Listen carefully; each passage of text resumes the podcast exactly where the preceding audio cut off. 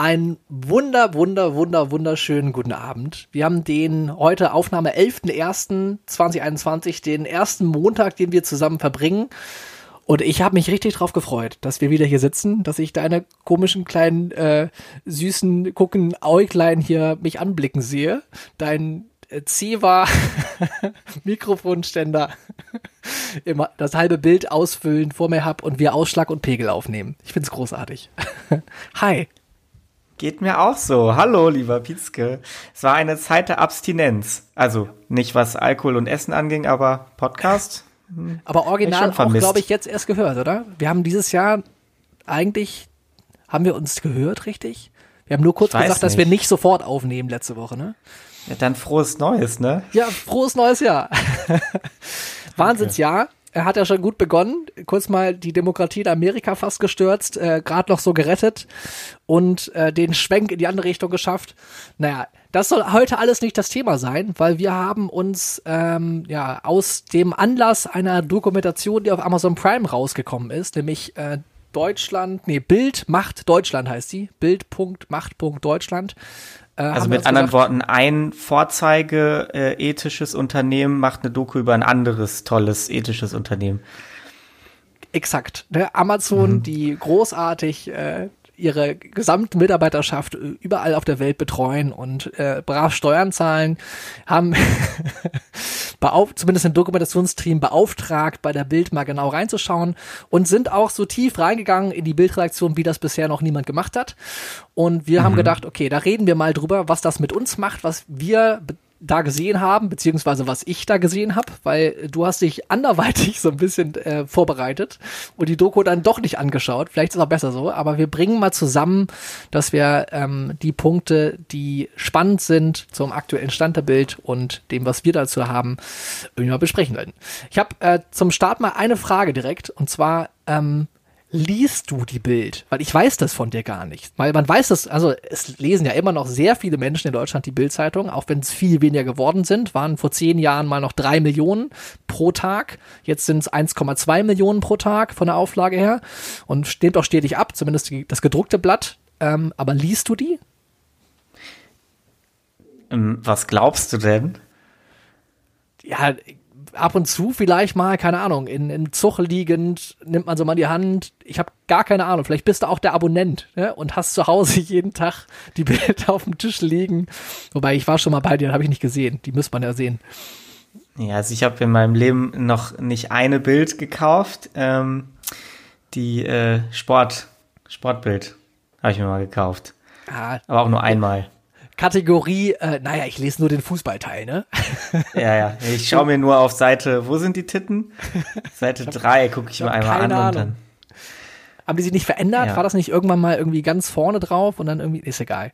Naja, auf jeden Fall, ähm, ja, bei mir ist das ähnlich. Also ich habe das, ich habe, mhm. glaube ich, die Bild zweimal so in meinem Leben gekauft, glaube ich. Einfach, ich weiß nicht warum, lag irgendwo beim Bäcker, meistens so im Urlaub oder sowas. Wegen der Sicherheit.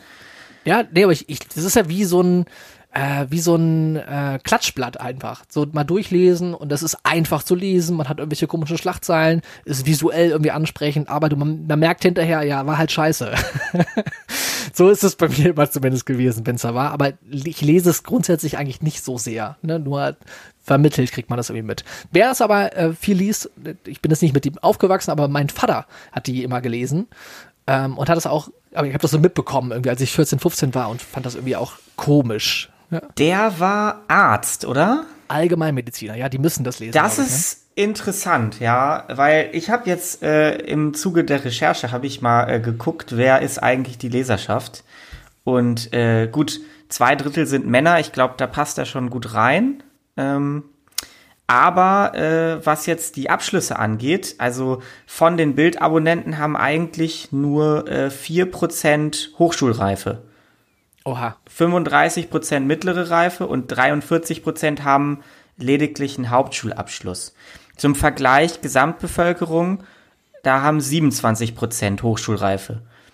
Also äh, ist eigentlich eine statistische mh, hm, quasi eine außergewöhnliche Erscheinung. Macht die ganze Statistik wieder kaputt. Dein Vater. Aber spannend. ist zumindest das, was man auch so fühlt, aber ist ja auch Quatsch. Ne? Es gibt ja viele, die die Bild irgendwie lesen und auch die sich darüber informieren, gerade auch Bild Online, also Bild.de. Da sind ja viele, die auch das einfach mit inkludiert haben. Wobei ich auch das Gefühl habe, dass es mehr geworden sind, die da irgendwie auch raus, äh, also rausgegangen sind, also die letzten Jahre. Also zumindest von ja. denen, aus meinem Spektrum so Medienschaffende, die dann irgendwann auch zu viel hatten mit der Bild. Ne? Es gibt ja, gab ja viele Bildboykotts und Aufrufe die letzten Jahre. Gerade noch wie dieses Jahr mit der ganzen Soling-Kiste, kommen wir vielleicht später nochmal drauf. Okay, mhm. die Doku hast du jetzt nicht gesehen, hast du gesagt. Die habe ich mir nicht angeguckt, nee.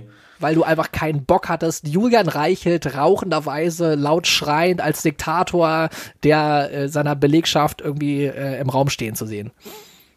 Mm, ja, also das ist eigentlich eine gute Zusammenfassung ähm, von, von dem, was ich empfunden habe äh, während der Entscheidungsfindung, ob ich mir das jetzt angucke oder nicht. Und äh, ich habe noch kurz abgewogen, weil ich eigentlich dir zuliebe gedacht habe, komm, ich ziehe mir das rein für unseren Podcast. Aber dann andererseits irgendwie aus der äh, aus den anderen Dokus, die die Amazon Prime gemacht hat, irgendwie gedacht habe, habe ich wirklich Bock auf sieben Teile unkritisch äh, zusammengefasste Einblicke aus aus so einem Laden. Und dann habe ich mir gedacht, ähm, ich werde mich einfach kritisch mit der Bild auseinandersetzen für unser Zusammentreffen, aber die, die Doku gucke ich mir nicht an. Aber wenn du jetzt sagst, die soll ich mir angucken und das auch noch nach dem Podcast und das lohnt sich. Und dann, dann sage ich dir, dann gucke ich es mir an.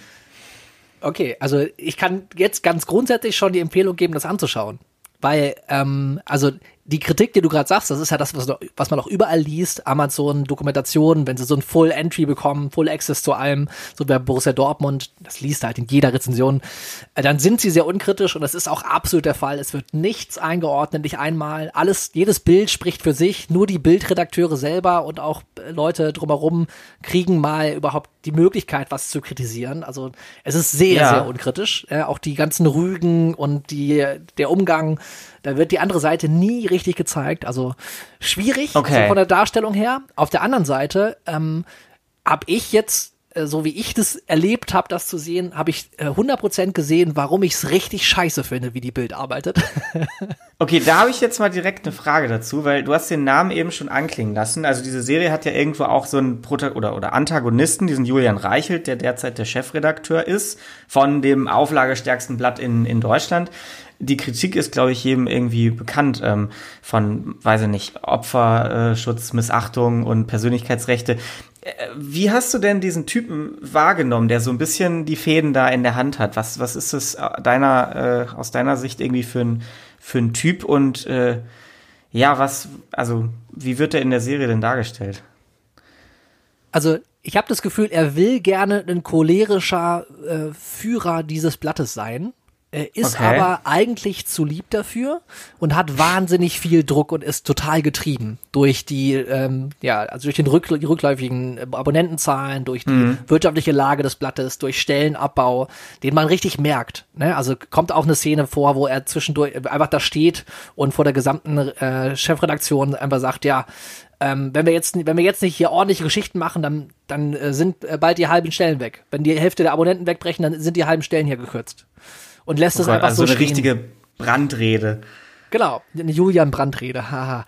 Ja, yeah. aber das ist, also ich finde es ist eher eine, also fast schon tragische Figur, wenn, wenn du es so siehst. Okay. Ist aber, aber gleichzeitig natürlich irgendwie auch sehr machtvoll von dem, was er denn letztlich in der Meinungsmache in Deutschland wirklich bewirken kann. Und du merkst auch, äh, wie von oben, ähm, von oben einfach diese Themen sehr klar gesetzt werden. Das wird in anderen Zeitungen nicht viel anders sein, dass die Meinung des Blattes natürlich von der Chefredaktion gesetzt wird. Aber ja. ähm, die Meinungsfindung ist da auf eine sehr krasse Art und Weise zustande gekommen. Ne? Also er forciert auch den Streit. Ne? Das ist auch das, was viele in der Redaktion da auch äh, in Interviews dann positiv irgendwie kundgeben und das muss man auch der, der ganzen Redaktion da irgendwie hoch anrechnen, finde ich. Das ist ein sehr positiver Aspekt. Die streiten gerne und provozieren das, mhm. aber auch sehr polarisieren schon in ihrem eigenen Blatt. Das heißt, es sind die beiden Extrempole, die mal gegeneinander gestellt werden. Und wenn es zwei Meinungen mal gibt bei irgendwas, ne, also auch so, wie gehst du mit äh, mit den Maßnahmen gerade um, das ist zu lasch, das ist zu hart, dann werden die beiden halt direkt auch benutzt. Die merken, da ist Reibung, geil. Guck mal, dann haut euch vor die Kamera auf los auf Bild.de und wir machen direkt ja. ein Videoformat daraus. Genauso funktioniert es halt. Alles, was, was groß irgendwie ähm, naja, irgendwo Reibung erzeugt, was Konflikt ist, was Streit ist, wird direkt auch intern ausgestattet als das und er erwartet das auch. Das ist das, was alle in der Redaktion auch zwischendurch so, so sagen, Interviews. Er, er will Widerspruch, er, er will das haben, aber gibt auch vor, gegen wen geschossen werden muss. Ja, das ist, also sehr spannende Kombination aus allem. Das ja. ist ein internes, es wird so eine Authentizität, äh, also, also eine große Authentizität irgendwie erzählt, aber die ist immer eigentlich nur wirtschaftlich getrieben. Ne? Es geht so weit, mhm. ähm, dass man mal kritisch mit sich selber sein darf, als dass die Zahlen halt irgendwie gut sein müssen. So, so ist, glaube ich, der, der Strich drunter eigentlich. Ich meine, dass, dass Zeitungen grundsätzlich, also oder Printmedien im, im Allgemeinen Auflagenverluste hinnehmen, das, das geht ja schon eine ganze Weile so. Das ist ja irgendwie ein, ein alter Hut. Seitdem irgendwie Nachrichten im Internet konsumiert werden können, sinken die Auflagenzahlen.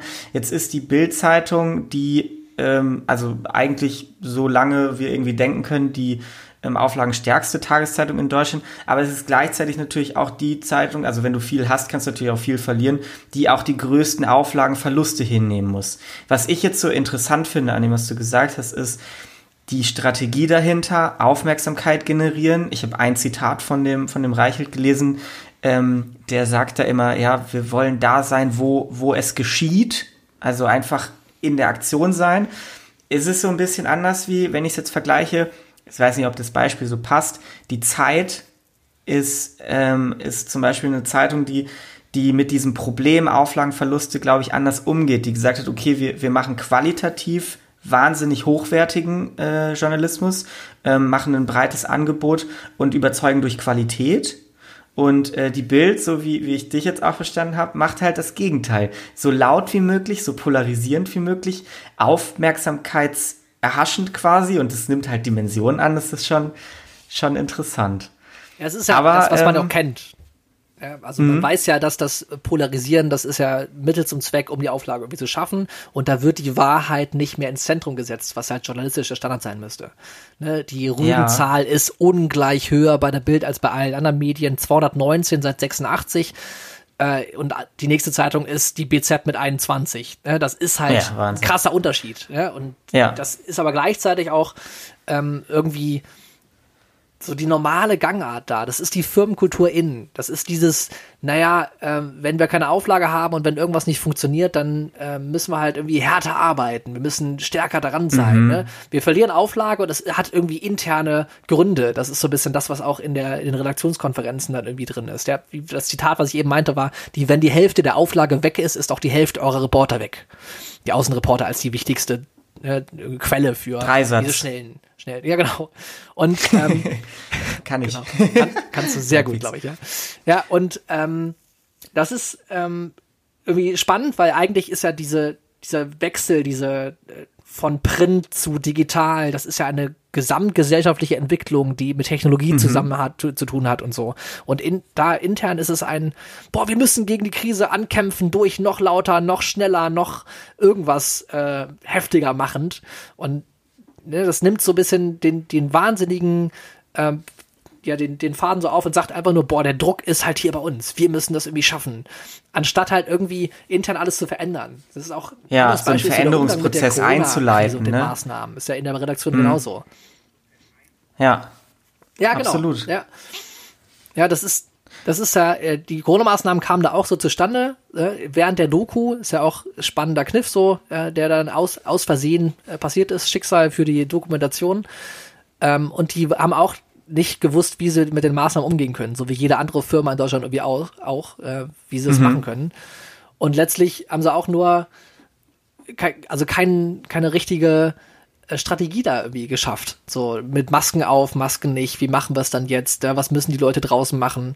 Und es sind einfach nur immer, ja, ihr müsst es hinkriegen, so. Es wird immer nach unten weitergereicht. Und das ist eine spannende Kultur, die halt man nicht anders erwarten kann bei der Bild. So, das ist halt nichts mit einem gemeinschaftlichen Tragen von Verantwortung zu tun, sondern es ist immer der, der Letzte in der, in der, äh, in der ganzen Linie, der, der es dann irgendwie machen muss, der Reporter draußen, der dann irgendwie tausend Sachen vorbereiten soll für eine Live-Schalte und dann doch nicht genommen wird und steht dann irgendwie um 11 Uhr irgendwo und friert. So ist, so ja. funktioniert's halt da, ja. Jetzt hattest du gerade gesagt, ähm, gut, die Meinung ist dann auch oft vorgegeben. ähm, Axel Springer Verlag und, und irgendwie Bildzeitung hätte ich jetzt, bevor ich irgendwie da ein bisschen irgendwie eingetaucht bin, halt eher so ein bisschen konservativer eingeordnet, wenn ich mich jetzt politisch einordnen muss, halt irgendwie CDU-nah. Jetzt ist es wohl so, dass das früher auch der Fall war. Und heute fragen sich alle Leute, ja, wofür steht die Bild denn eigentlich und wofür steht irgendwie dieser Chefredakteur Julian Reichelt? Ist das, ist das durch die Doku klar geworden oder hast du dir da irgendwie eine Meinung gebildet? Ja, das fand ich, fand ich ganz spannend, weil von außen dachte ich auch so, das ist ähm, vielleicht sogar so AfD-Sprech intern, vielleicht sogar ein bisschen ja. drin und hat man ähm, manchmal das Gefühl, ne, wenn da irgendwie was wieder über die über die äh, kriminellen Asylbewerber geschrieben wird? Ja, aber ich glaube, also so wie ich die Redaktion da irgendwie in der Doku gesehen habe und auch in Reichelt und ähm, letztlich auch hier Paul Ronsheimer da irgendwie diskutieren habe sehen, bei dem habe ich fast das Gefühl gehabt, der wäre teilweise in einem, in einem linken Denken mit drin, ne, was irgendwie auch gar nicht passt eigentlich, weil er halt das Kontra mhm. gegeben hat, so wie ein Reichelt. Die haben immer ganz viel so Fights gehabt äh, über äh, welche Richtung macht man es jetzt oder Corona-Maßnahmen etc. Aber ich glaube nicht, dass das irgendwo verortet ist. Das ist ja was Positives eigentlich, wenn man sagt, ne, dass es nicht parteipolitisch irgendwie fest, festgehalten ist. Aber auf der anderen Seite ist es, glaube ich, wirklich nur alles, was, was irgendwie Auflage macht, wird gemacht. Punkt. Und das mhm. wird irgendwie sehr deutlich in der Doku, dass das das Einzige ist, worum es da geht. Ähm, auch wenn da journalistischer Ethos zwischendurch hochkommt, wenn äh, Paul Ronsheimer nach Moria fährt und sagt, ja, wir berichten endlich mal wieder drüber, was de facto auch wahr war. Viele andere Medien haben das nicht gemacht eine Zeit lang. Und dann machen sie dieses Thema wieder publik und setzen es auf die Agenda. Das macht alles andere, was sie machen, nicht wieder okay. Aber ja. ähm, gleichzeitig ist es schon eine Sache, die sie, die sie dann auch mit viel äh, Bildmaterial und viel kämpferischen äh, Artikeln und so weiter irgendwie auch dann ausschlachten und zeigen. Aber es ist nicht so, ähm, nicht so AfD-nah so intern, wie ich das erwartet hätte. Ne? So, also ja, das ist natürlich auch total wundern. Ja, also, total krass irgendwie gedacht, also dass das irgendwie so wäre. Aber ich verstehe das, ne? also wie auch die, die Meinungsbindung hinkommt, dass jeder auch das Beste geben möchte, dass die sich da auch wohlfühlen in der Redaktion, ähm, also ne, denken, dass sie von was Wichtigem Teil sind, weil die Bild braucht es irgendwie. Das ist ja das Gefühl in der Redaktion. Ja, also das, das schaffen wir schon, ne? So auch wir gegen die anderen. Und wenn alle uns kritisieren, müssen wir richtig liegen. Das ist schon irgendwie eine Was witzige ich mich irgendwie Herausforderung. Frage, wenn du jetzt gerade zum Beispiel, also ist jetzt natürlich auch wieder überspitzt, kann man so auch nicht vergleichen, wenn du jetzt in Weißrussland, du bist jetzt, sag ich mal, Polizist. Und du kommst von so einer Demo, wo du wieder irgendwelche Muttis, die da für Demokratie äh, demonstrieren, hast du da wieder irgendwie verprügelt und den Lastwegen gezogen oder so. Dann kommst du nach Hause, hast ja auch Freunde, die sind vielleicht nicht Teil des Sicherheitsapparats. Da musst du ja auch was anhören. So, und so ein bisschen stelle ich mir das bei den Bildreportern vor, die ja wahrscheinlich zum großen Teil clevere und studierte Leute sind, die auch einen Freundeskreis haben, die jetzt vielleicht nicht alle bei der Bild arbeiten und äh, die sich dann, wenn da jetzt wieder die nächste Schlagzeile steht über irgendwelche ähm, kriminellen Ausländer oder ähm, ja, irgendwas Bescheuertes, was die Bild sich wieder ausgedacht hat. Also da gibt's ja tausend Sachen. Die, die müssen sich doch von morgens bis abends da was anhören, oder? Also das, das muss ja auch so ein bisschen zusammenschweißen wahrscheinlich. Ja, so da ist ein spannender Mechanismus, der da passiert. Also der hat ja, mhm. du erinnerst dich wahrscheinlich, hast wahrscheinlich mitbekommen, dass der Drosten ja einmal richtig hart angegriffen wurde von der Bild äh, und die eine, ja, eine kleine ja. Kampagne fahren mussten, fing damit an, Meinungsmache, äh, also eine Meinungsbildung war halt so, Julian Reichelt sagt, was ist eigentlich dieser Lockenkopf für ein Typ? Äh, da müssen wir was rausfinden. und das hat er schon Monate ja. bevor diese Berichterstattung kam von der Bild, hat er das schon irgendwie gesagt. Also das war schon so vorgesetzt. Den, bei dem finden wir was. Ne, so fühlte sich es sich zumindest als, als Zuschauer da irgendwie an. Und dann haben sie was gefunden, haben irgendwie diese Studie zusammengebaut und gesagt, er hätte irgendwelche Rechenfehler gemacht und würde jetzt, der würde jetzt dafür sorgen, dass wir alles zumachen müssen, obwohl das nicht stimmt. So. Das war das, das äh, Narrativ, was sie hatten. Und haben dann diese Stellungnahme ja. von ihm eingefordert. Also hat, haben die ihm vorab Fragen gestellt, gesagt, innerhalb von einer Stunde soll er antworten. Das hat Drosten ja geil gekontert, äh, in, unnachahmlicher Art und hat das auf Twitter einfach gepostet, diese Stellungnahme gesagt, ja. nee, eine Stunde reicht dafür nicht, dass die, will, die wollen Telefonnummer von, genau, dem, wenn, von dem Journalisten. Ja, ne? das, das war nicht so gut, aber tendenziös berichtende Berichterstattung wollte die Bild machen und mache ich nicht. So. Und hat ja. dann die Nummer von dem Redakteur mit, mit gepostet. Und das wollte er nicht, hat es auch dann wieder gelöscht, aber die war dann draußen. So. Dann wurde ganz, ganz groß über die Bild äh, natürlich berichtet, dass das scheiße ist, war sogar mhm. in der Tagesschau mhm. und so weiter.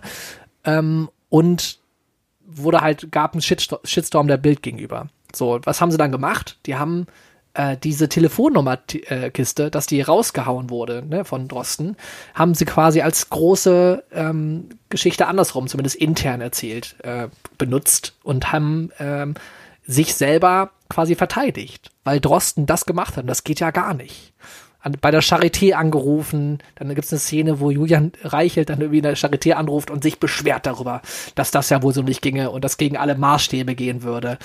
Ne, wo sie selber gerade genau das journalistisch gemacht haben, andersrum. Und das ja, eigentlich der Auslöser ja. war. Ne? Und da wurde sich halt nicht für entschuldigt letztlich an irgendeiner Stelle, sondern nur intern äh, diese Telefonnummerkiste, die halt auch Folgen hatte. Ne? Der, ne, irgendwie ähm, thematisiert. Und das schweißt dann zusammen. Hast du gemerkt, wie, wie das da irgendwie auch, ne, der Reichelt, der Chefredakteur, der setzt sich jetzt persönlich für den, äh, den anderen Redakteur irgendwie ein und ruft da an und sorgt dafür, dass da wirklich was passiert. Und das schweißte schon intern, glaube ich, zusammen. Auf der anderen Seite wurden äh, von außen so viele Menschen, ähm, naja, die da gearbeitet haben, angegriffen deswegen, ne? Und äh, ja. teilweise von ihrer Familie richtig angemacht deswegen. Also Ach so, tatsächlich. Und auch da am Ende des Tages, äh, ja, am Ende des Tages gab's gab's Morddrohungen und äh, richtig krasse krasse Reaktionen aus der Bevölkerung, aus Familie, Freunden und so weiter. Ähm, also das das war krass, aber die waren schon so, dass dass es letztlich so aussah, als würde es auch wieder zusammenschweißen irgendwie. Bei aller Kritik, mhm. die auch intern groß wurde. Ja. ja, also ist jetzt nicht so einfach irgendwie zu sagen, dass es am Ende einfach was Positives wurde. Es, es wird auch intern krass kritisiert dann in der Bildzeitung selber, aber äh, irgendwie funktioniert äh, das System so zusammenzuhalten, wenn man dann wieder nach außen ja. schießt. Und es wird nicht, also dieses letztlich nicht irgendwie irgendwo zugegeben, da wirklich Fehler gemacht zu haben. Und das irgendwie so ja. ausgestellt, als ja, ey, wir haben es verkackt. Das war halt irgendwie eine dumme Herangehensweise. Äh, sondern ähm, das wird sehr, sehr kritisch weiter, weitergetragen. Genauso die Doku auch, weil die selber auch das nicht einordnet und nur zeigt, äh, der einzige kritische Beitrag im, im, in der Doku ist die äh, Medizinredakteurin, die sagt, ja, Stimmt, ähm, wir hätten da eigentlich noch irgendwie was ein bisschen früher wissen müssen mit der Studie, dass das gar nicht so richtig falsch war. Hat sie gar nicht mal so krass gesagt, aber das ist die Message letztlich. Ne? Also die, der Fehler wird so indirekt eingestanden über die Fachabteilung quasi. Das ist, ist schon sehr spannend, äh, wie das so funktioniert. Okay. Ja, krass. Ja, ähm, also was ich dieses was, ja, ja, sag du. Nee, ich finde es ich find's echt ein interessantes Gebilde, dieser Erfolgsdruck kombiniert mit, ähm, wir, wir brauchen, ähm, also wir, wir verlieren die ganze Zeit eigentlich, dieses, also das untergehende Schiff und dann äh, Story um jeden Preis und ja, wirklich um jeden Preis, Missachtung von Persönlichkeitsrechten, auch Diffamierung von, von Personen, auch von demokratischen Institutionen teilweise ist auch irgendwie ein, ein Spannungsfeld immer zwischen, zwischen Pressefreiheit auf der einen Seite. Also finde ich auch irgendwie cool, dass du sagst, hier so eine, so eine Moria-Berichterstattung ist eben auch irgendwo, man sagt ja auch immer, vierte Gewalt in der Demokratie ist irgendwie ähm, wichtig, dass sowas passiert. Aber darf sowas zu, zu Lasten von Persönlichkeitsrechten gehen? Ähm, und da gibt's ja echt einige, einige Fälle. Also hast es mit Solingen angesprochen, Drosten war jetzt ein Thema. Ich habe mir jetzt irgendwie nochmal, das war ja der Klassiker auch schon vor zwei, drei Jahren mit dem Kachelmann das reingezogen, was da passiert ist. Und ich muss ehrlich sagen, jetzt aus der Rückblende, wenn da wirklich so Existenzen zerstört werden, dann ist auch äh, ein Schadensersatz in Höhe von 400.000 Euro, macht es halt nicht wieder wett. Vielleicht ist es auch, ähm, also diese, diese toxische Kombination zwischen, ich muss unbedingt liefern um jeden Preis, weil sonst ist vorbei und, äh, naja, im Zweifel zahlen wir halt irgendwie ein bisschen was. Vielleicht ist dieses System nicht so ganz ausgeklügelt, weil in Einzelfällen äh, hilft dir dann das Geld auch nicht mehr weiter. Es ist da müsste ja man vielleicht mal nachjustieren. Das ist ja, also okay, das Rechtliche dahinter, das ist das, was du gerade ansprichst, ne? Ja. Ja, also es kann ja nicht sein, dass das, äh, dass eine Bild sowas, dass eine Zeitung sowas in Kauf nimmt, dass sie sagt, ja gut, im Zweifel zahlen wir halt irgendwie ein bisschen was. Das ist ja keine, keine Arbeitsweise, die eigentlich in einem Rechtsstaat vernünftigerweise jemand denkt, zu sagen, okay, ein kleiner Grenzübertritt ist dann halt ein bisschen Kleingeld. Ja, aber das ist ja genau das Gleiche, was die großen Firmen auch machen. Ne? Also du sagst gerade auch, ne, ja, hier, ähm, Moria ist ja gut, dass sie, dass sie das irgendwie gemacht haben, weil vierte Gewalt, das ist ja auch wie bei einer normalen Firma ist das Whitewashing. Ne? Also sich selber einen guten Namen mhm. machen durch was Nachhaltiges, was man dann macht als Firma vielleicht. Ja? Und das macht die Bild halt irgendwie auch durch die Berichterstattung, die positiv ist. Ich weiß nicht, hast du auch den, den Schwenk damals, was war das, 2016, nach 2015 bei, bei der ganzen äh, Herausforderung mit Geflüchteten, ähm, da hat die Bild irgendwann so einen Schwenk gemacht. Da war die Berichterstattung nicht mehr negativ zu den ganzen Migranten, die neu reinkommen, sondern es war auch immer positiv. Es war eine große Willkommenskultur. Als ob jetzt auf einmal irgendwie was passiert wäre, dass die Bild auf einmal sagt, ja, nee, doch, jetzt, jetzt wollen wir, dass alle kommen. So, hast du das also mitbekommen? Da muss ich sagen, die, die ist an mir so ein bisschen vorbeigegangen, vorbeigeflogen. Die habe ich nicht wahrgenommen. So wenig, ne? Nee, den gab es auf jeden Fall. Nee. Und es ist okay. auch wieder, ist auch wieder weg letztlich. Ne? Also es ist jetzt nicht wieder, dass äh, alles mit drin war. Aber in, in der Zeit, wo die, die ähm, Gesamtbevölkerung eher so auch so dieses Gefühl hat, okay, wir stehen da jetzt alle und klatschen an den Bahnhöfen. Das Bild war mhm. eher dann irgendwie in, in den Medien präsenter. Irgendwann gab es den Schwenk, dass die Bild das auch gemacht hat, wo man auch irritiert war als jemand, der die Bild zumindest von außen anders kannte.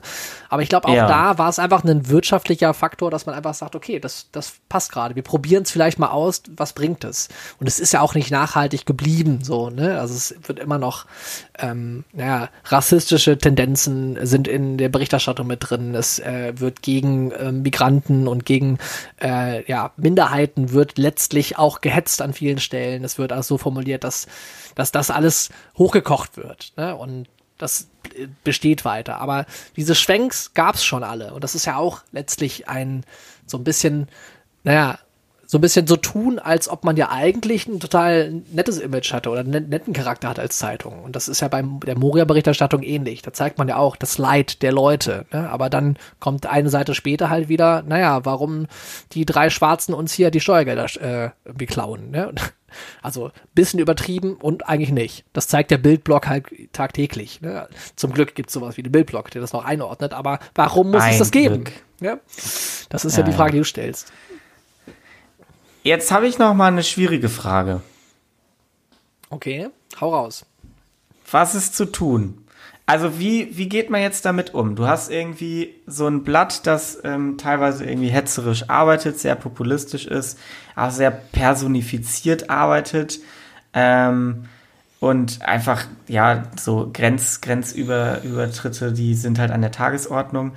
Ähm, und vor allem, es ist ja mittlerweile auch ein politischer Faktor. Also wenn man sich anguckt, ähm, nicht nur Meinungsmache, sondern auch irgendwie als, als Standardpolitiker bist du ja auch schon teilweise irgendwie vorsichtig, ähm, was den Umgang mit, mit solchen, mit, mit dem Medium irgendwie angeht, weil du weißt, okay, wenn ich mich jetzt kritisch äußere, kann es auch sein, dass irgendwie der nächste äh, Shitstorm von der Bild angeleiert wird. Soll man da was machen? Soll man da nichts machen? Wird sich das selber erledigen? Oder was, was meinst du? Was sind so deine Ideen? Ja, also ich glaube, es gibt keine neuen Ideen da. Ne? Also wir haben das nach dem nach dem Soligen-Thema haben wir das ja groß äh, öffentlich noch so ein bisschen mehr besprochen, weil auf ZDF Comedy hier Sarah Bosetti danach irgendwie so, ein, so eine kleine Tirade von fünfeinhalb Minuten gemacht hat, ne? darüber, dass man die Bild nicht nur boykottieren müsste, sondern äh, eigentlich müsste sie komplett weg sein und Bild boykottieren ist jetzt das, was jeder tun muss. Ja, weil, also, wenn man nicht weiß, was passiert ist bei Solingen, fünf Kinder sind von, sind von ihrer, äh, fünf von sechs Kinder sind von ihrer eigenen Mutter umgebracht worden, hier in meiner Heimatstadt.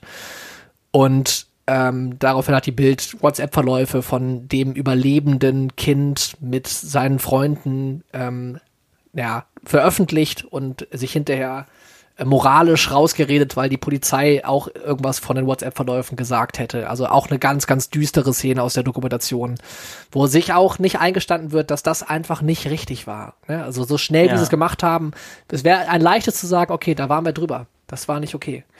Und es steht einfach weiter da und die sagen einfach nur, ja, die Polizei hat es auch gesagt. Und es hat sie nicht. Ja, also es wird einfach nur so wie Trump, ja, und wird, wird geredet und weiter erzählt und weiter gelogen. Und ja, also keine keine Fehlerkultur ist da, keine moralische Grenze ist irgendwo da, kein, kein Wert, der mhm. irgendwie wichtig ist, wird hochgehalten. Und das, das, das steht halt so. Und das genauso halt ähm, bei den, bei den anderen Themen wie der Drosten äh, Jagd, so fast schon, ähm, oder anderen Leuten, auf die, die sie eingeschossen wurde. Oder du hast gesagt, Kachelmann, auch ein großes Beispiel dafür, wo ja wirklich nicht nur Existenzen, sondern ein ganzer, ganzer Ruf neben, neben dem noch irgendwie zerstört wird. Ne? Und also, und muss man drüber, drüber streiten, wer jetzt wie wo gut ist, aber rechtlich ist er, glaube ich, raus. Aber ähm, ja, was man machen kann, was, wir machen ja schon das, was wir machen, nämlich die Bild nicht lesen. Ähm, und es wird sich, glaube ich, auch trotzdem nicht verändern, dass Menschen genau auf so eine Art von Berichterstattung irgendwie rangehen wollen. Gibt es rechtlich da Möglichkeiten? Was würdest du denn sagen? Gibt es da irgendwas, was du, äh, was, was man an Gesetzen überhaupt machen könnte, die so eine Art von Berichterstattung äh, verbieten kann? Wo geht es ran? Welche Paragraphen bestrafen eigentlich das Verhalten der Bild? Oder müssten es eigentlich härter machen? Also ich habe mir gedacht, ähm, was man auf jeden Fall machen könnte und meines Erachtens auch sollte, ist, die Straftatbestände oder Ordnungsfähigkeitsbestände, die eben dann erfüllt sind, dass man da einfach ein bisschen hochgeht. Gerade wenn man irgendwie so einen renitenten Wiederholungstäter wie die Bild hat, dass man da vielleicht etwas einführt, um zu sagen, okay, äh, das ist jetzt quasi schon aktenkundig. Beim nächsten Mal hängen wir halt einfach nochmal zwei Nullen dran. Und dann wird sich vielleicht auch nochmal äh, überlegt, ähm, also, dass es existenziell wird. Ja, tatsächlich. Und eine andere Option ist, man könnte vielleicht den Druck rausnehmen. Und zwar, indem man die Bild fördert. Als auflagenstärkste Zeitung. Vielleicht auch mit staatlichen Maßnahmen. Dadurch sinkt dann der Druck, dieser Erfolgsdruck äh, äh, und das Aufsehen um jeden Preis zu erregen. Aber da muss ich dann auch eigentlich direkt wieder selbst zurückrudern, weil wir haben ja auch öffentlich-rechtliche Medien und es ist natürlich irgendwo auch wichtig, dass es unabhängige Medien gibt. Soll es ja auch geben. Und eine Demokratie muss es auch irgendwie aushalten. Aber es darf halt nicht zu Lasten der Schwächeren gehen. Also ich, ich glaube, die Strafen da zu erhöhen, ist, ist, glaube ich, ein gangbarer Weg. Ja, warum ist es denn so schwer, was die Bild macht? Das ist ja nicht nur, weil der Ruf zerstört wird und äh, so Existenzen auch irgendwie im Zweifel, wenn man einmal äh, unter das Radar, also ins Fadenkreuz der Bild irgendwie gerät, sondern es ist ja einfach, weil es ist unglaublich schwer, sich überhaupt zu wehren. Ne? Wenn irgendwer da einfach ins Kreuzfeuer gerät, der klein und Normalbürger ist, der keine Lobby hat, der kein Sprachrohr hat, nichts sagen kann und nichts richtigstellen kann so richtig, ja. dann wie willst du dich denn denn wehren? Dann wehrst du dich juristisch und dann dauert das fünf Jahre, bis du dann irgendwo Schadensersatz bekommst und der bringt dir auch nichts mehr, weil du in der Zeit einfach nur ein scheiß Leben hast. Weil du noch gejagt ja, wirst genau. und äh, deine ganz, ganzes Umfeld dich vielleicht nicht mehr mag, weil die Berichterstattung so war, obwohl es falsch ist. Ne? Es ist halt, das, da oh. gibt es keine Lösung. Also das und da, da gibt es eigentlich für, für so ethische Geschichten gibt es ja diesen, diesen Presserat und der ist aber ähm, so ein bisschen, also habe ich irgendwie bei der Recherche das Gefühl gehabt, so ein zahnloser Tiger. Ähm, vielleicht sollte man sowas ähm, implementieren, sowas wie zum Beispiel jetzt, also ist auch wieder, kann man nicht eins zu eins vergleichen, VW, Sammelklageverfahren, alle Verbraucher und dann äh, kümmert sich dann Profi drum. Ja, es sind ja aber Einzelfälle. Ne? Also es sind ja leider genau. wirklich individuelle Einzelfälle, Dafür die kann man nicht zusammennehmen, oder? Genau, aber dafür eben eine Institution schaffen, vielleicht über den Presserat, dass äh, jemand, der von großen Zeitungen, was ja natürlich, weil das ist ja das Problem im Privatrecht. Im Privatrecht hast du zwei gleich, also rechtlich gleichgestellte Akteure. Aber im modernen Privatrecht, wenn du, wenn du irgendwie Endverbraucher bist und du hast die Bildzeitung gegen dich, ist ja nicht, das ist ja de facto ist es einfach eine, eine Übermacht. Dass man ähm, zum Beispiel im Presserat sowas ähm, implementiert, dass dir da geholfen wird, sowas wie ein Verbraucherschutz, der also wirklich dann auch ähm, Gelder stellt, Anwalt stellt und das richtig professionell abgewickelt wird, dass das eben auch wehtut. Und der andere Punkt, und ich glaube, da ähm, machen wir es, glaube ich, schon als Gesellschaft ganz vernünftig.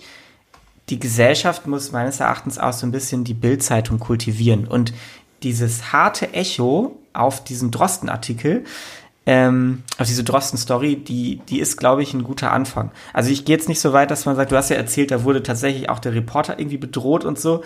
Das muss natürlich nicht sein. Aber dass man, dass man den Leuten in der Redaktion dort und vor allem auch den Entscheidungsträgern das Gefühl gibt, selbst wenn ich mir die Bild nicht kaufe, selbst wenn ich davon nicht betroffen bin, finde ich es trotzdem immer noch scheiße. Und es ist einfach, es gehört sich nicht so miteinander umzugehen. Ähm, und es ist auch egal, ob du, ob du deine Auflagenzahlen erreichen musst, weil es gibt auch noch wichtigere Dinge als wie viel Auflagen hat dein Scheißblatt gemacht und äh, was steht am Ende auf deinem Gehaltszettel, weil man muss sich auch noch in die Augen gucken können.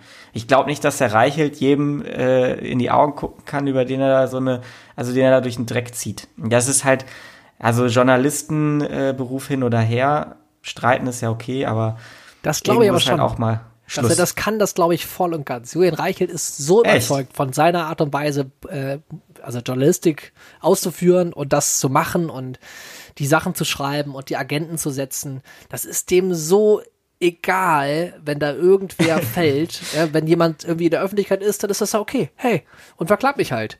Also das ist, da habe ich, habe ich kein Gefühl, dass der irgendwo auch etwas bereut, was da irgendwie passiert. Äh, das kann, mir, kann ich mir gar nicht richtig vorstellen. Da ist jetzt viel zu tief drin in seiner seinem Ethos, den er selber da aufbaut, in dem, boah, wir mhm. müssen so sein, ne? Diese Sprache braucht es, der kleine Mann. So, wir sind die, die das alles mal erzählen. Wir trauen uns das. Wir sind wirklich da, wo die Leute sind. Bla, bla, bla.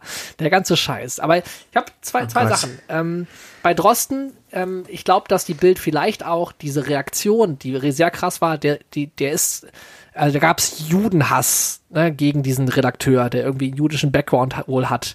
Ähm, es gab äh, ah. Morddrohungen und so weiter. Und ich glaube, das ist auch alles, vielleicht sogar, kann man zumindest denken, eine Sache, die äh, auch durch die Bild und diese Berichterstattung noch mehr gepusht wird. Es gibt sowieso online die ganzen Trolle und ganz viel Negativität. Ja. Aber wenn eine, die auflagenstärkste äh, Zeitung, wenn die gleichzeitig ähm, genau das halt in der Öffentlichkeit eh schon provoziert. Diese Art von Kommunikation, das Framing des, wir hauen drauf, wir unterstellen den Menschen das Böse, wir beleidigen unterschwellig.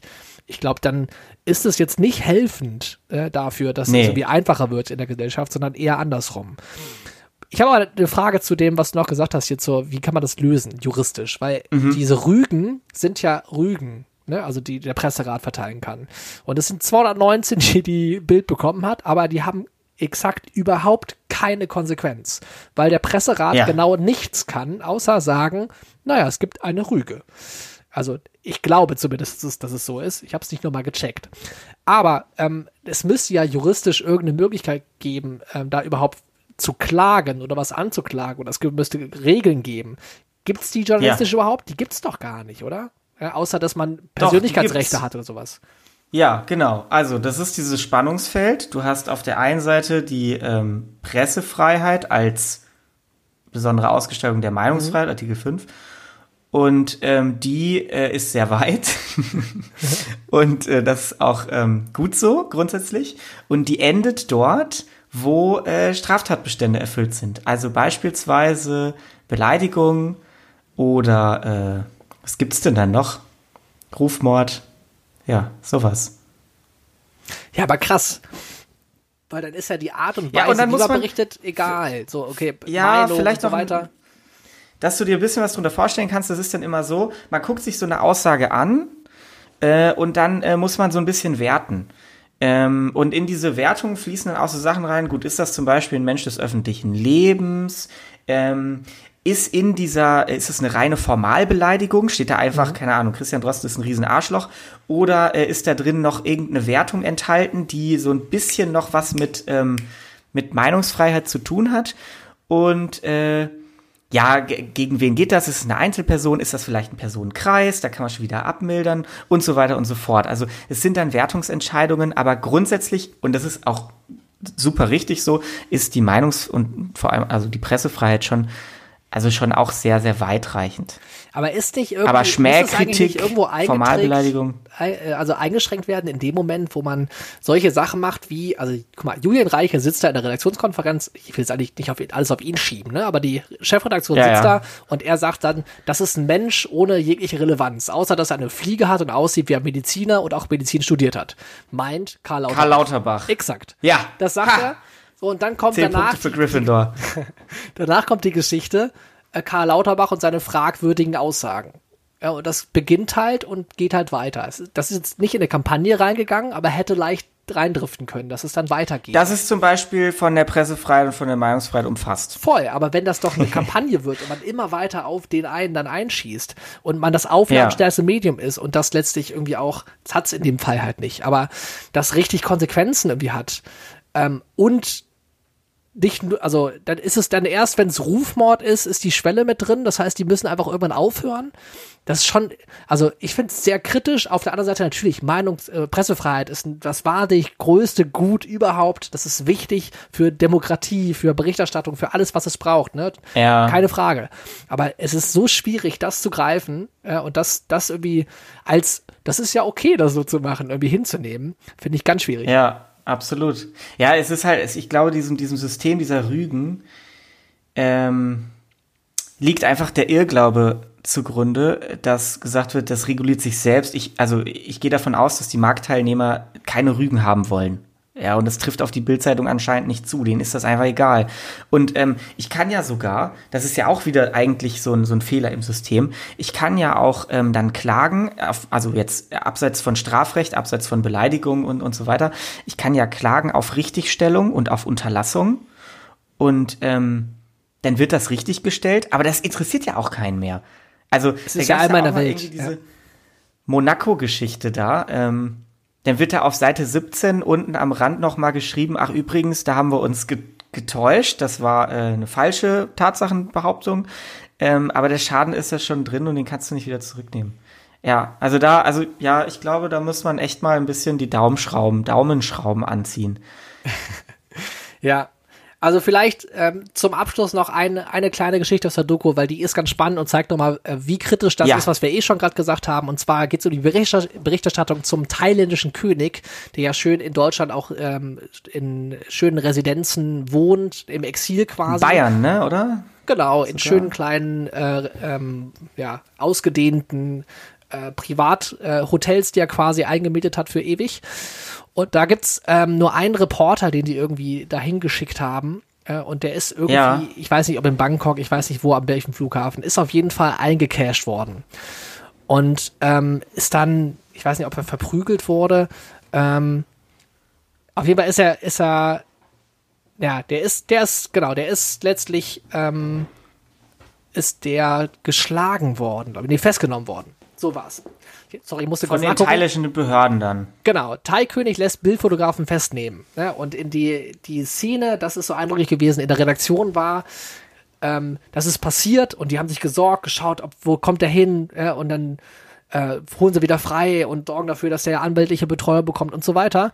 Und dann stehen sie da und sagen, ey, Thai-König lässt Bildfotografen festnehmen. Ja, hat ein Redakteur vorgeschlagen als Schlagzeile und dann sagen die nur, ja, schon geil. So, es ist ja. einfach ein Mitarbeiter gerade äh, festgenommen worden, weil er Berichterstattung machen wollte und die denken nur, ja, wie können wir das geil irgendwie ausschlachten als, als Schlagzeile? Und es ist, ja. es ist so sinnbildlich, finde ich, weil es hat keine Grenze. Die Mitarbeiter selber, die Reporter sind sowieso, das ist ja das Fußvolk draußen, sind einfach egal. So, und ja, das ist sehr, sehr, sehr weit weg von irgendwelchen Maßstäben, die mit dem, was ein, einem, äh, dem Presserat irgendwie als Berufsethos irgendwie verbindet, was man damit verbindet, was damit zu tun hat. Das ist sehr, sehr weit weg davon. Ja, denn journalistischer mhm. Ethos, der ist da nicht da. Der ist da einfach, naja, schwierig äh, und spannend. Also hat mir viel Spaß gemacht, gerade das mal äh, äh hier zusammen zu diskutieren. Und, ja, ähm, Ausschlag ja. und Pegel. Bild dir deine Meinung. ja, entspannte Woche. Wir hören uns.